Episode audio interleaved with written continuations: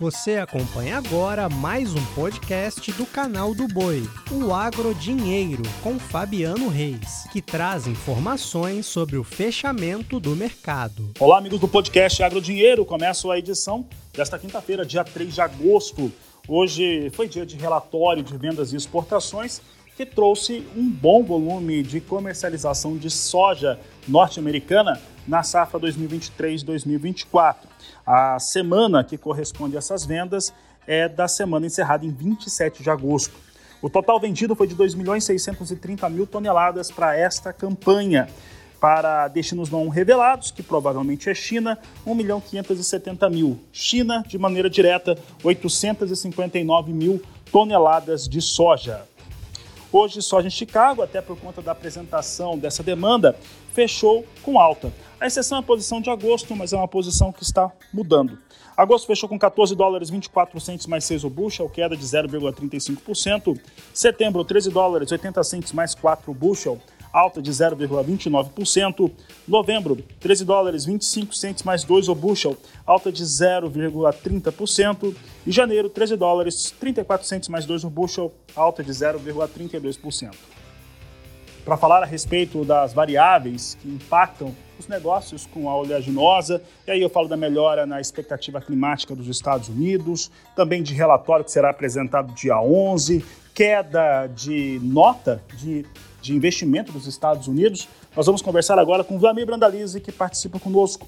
Brandalize, como é que você avalia esse momento da soja? Boa tarde. Boa tarde, Fabiano. Boa tarde a todos. Olha, Fabiano, esse, esse ano ele está mais volátil que os demais, né? Porque a safra americana ela está adiantada, é, que foi plantado mais cedo, então o, o período de definição de safra vai passando mas vão surgindo, cada, cada semana que passa, surge uma novidade aí de informação que pressiona, né? Então, essa semana nós temos aí o, a redução do grau de investimento americano também, né? De, saiu de 3A para 2A, então isso também mexe no mercado financeiro, valoriza dólar, pressiona commodities, ou seja, é muita, muita informação num período em que normalmente nós estaríamos navegando em cima do mercado climático americano, né? Se o clima vai bem, a mercado acomodado. Se o clima vai mal, que nem veio aí toda essa desde o plantio até agora, o clima não foi favorável. Agora que ele está começando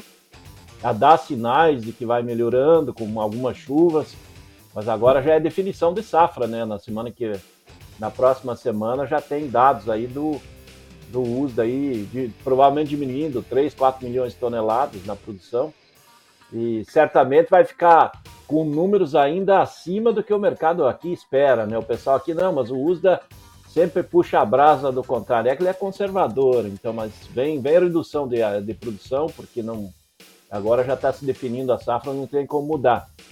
Mas o, o fator que citou, a volta da demanda da China, né? Você citou aí as exportações semanais americanas, então dá sinais que eles estão comprando lá, estão comprando agressivamente aqui no Brasil, porque as projeções são que a partir de set... final de setembro, outubro, os portos chineses já estejam mais, mais aptos a receber mais navios, aí os, os estoques nos portos também lá vão estar menores, então o fluxo para a China começa a melhorar, isso dá sinal até de melhor aqui no Brasil para os prêmios, né, que deram uma melhorada boa em relação ao que estava no mês de julho, né. E os prêmios melhoraram, a gente estava olhando inclusive prêmio para outubro, Brandalize, e teve uma melhora considerável. Ao mesmo passo, nós estávamos com a expectativa da queda na taxa de juros básicas do Brasil, que seria entre 0,25 pontos percentuais. A maior parte das apostas, ela veio acima disso, veio 0,50 ponto percentual, e aí se muda um pouco o cenário dos recursos financeiros, a entrada de, de recursos também deve ter uma alteração, pelo menos no curto prazo. Em relação à formação de preço, prêmio, dólar, Chicago, qual que é o momento que esse produtor brasileiro tem, pensando que ele deve, que os produtores de uma maneira geral devem ter entre 40 até 43 milhões de toneladas ainda para comercializar nesse segundo semestre? Olha, Fabiano, o produtor tem muita soja, né? Comparado com anos anteriores, ele tem praticamente o dobro, né, de soja que teria em outras épocas, né? Então tem muito para negociar. Nós estamos passando no momento de melhora de cotações. A semana passada nós tivemos os melhores níveis desde a colheita, foi o pico, né? Nós tivemos na quinta-feira passada, exatamente uma semana. Hoje é outra quinta-feira, o mercado hoje está novamente puxando as cotações, não como não estava nos níveis da semana passada, mas melhoraram bastante. E o produtor está na oportunidade de ir fazendo médias, né? Porque quando a safra americana se definir e a colheita começar por lá, nós temos que levar em consideração que vai ser momento que nós vamos estar plantando a safra aqui na América do Sul, Fabiano, e nós vamos plantar mais. A Argentina vai plantar talvez mais também.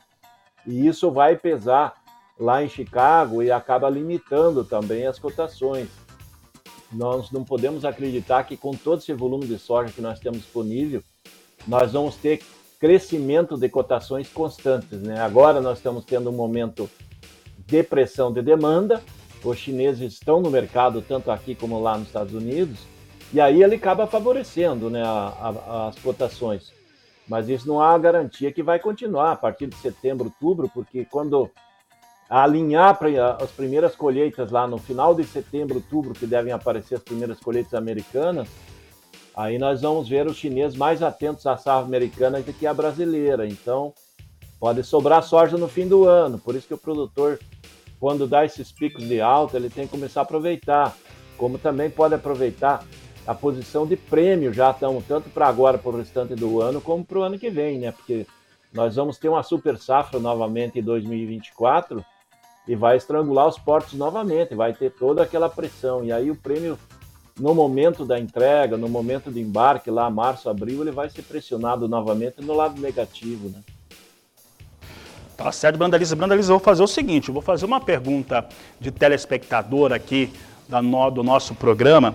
É Aline Balbino, ela fala de Dourados, aqui no Mato Grosso do Sul, e ela está questionando a respeito do preço ideal neste momento para travar a soja né? E ela faz alguns comentários, algumas pessoas no começo do ano de algumas empresas falavam que ia passar de 200 reais a saca, e a gente trazia que isso não seria uma realidade, e acabou que não se confirmou mesmo, e quem esperou acabou tendo mais dificuldade, tem muito mais soja para vender. Qual que seria o ponto ideal, respondendo aqui a Aline Balbino, que está participando conosco, é, Brandalize? Olha, Fabiano, as cotações boas aí para a gente pensar em safra nova, vamos dizer assim, é momentos em que o Porto consegue ter pagar aí a níveis de 32, 33 dólares. Isso pensando safra 24, lá no mês de abril, maio, né? Você conseguir que dê um parâmetro, ah, ah, pegando, vamos dizer assim, Paranaguá ou Santos, mais Paranaguá, por causa do Mato Grosso do Sul, na faixa de 32, 33 dólares no Porto, e aí vai ter a logística interna. Então, dentro desse patamar, se a gente trazer ele para o mercado doméstico, para o produtor, ele tem que pensar em soja na faixa de 25 dólares, 26 dólares por aí. Aí no Mato Grosso do Sul, que nesses patamares o produtor tem que trabalhar como sendo as cotações boas para 2024, né?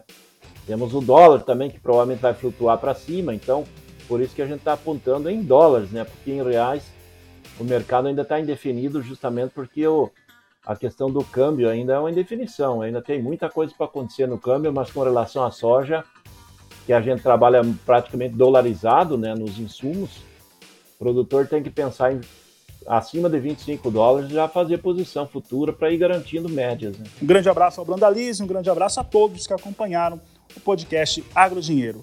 Um grande abraço e até amanhã. Você acompanhou o podcast Agrodinheiro. Para mais informações, acesse o nosso portal sba1.com. Até a próxima!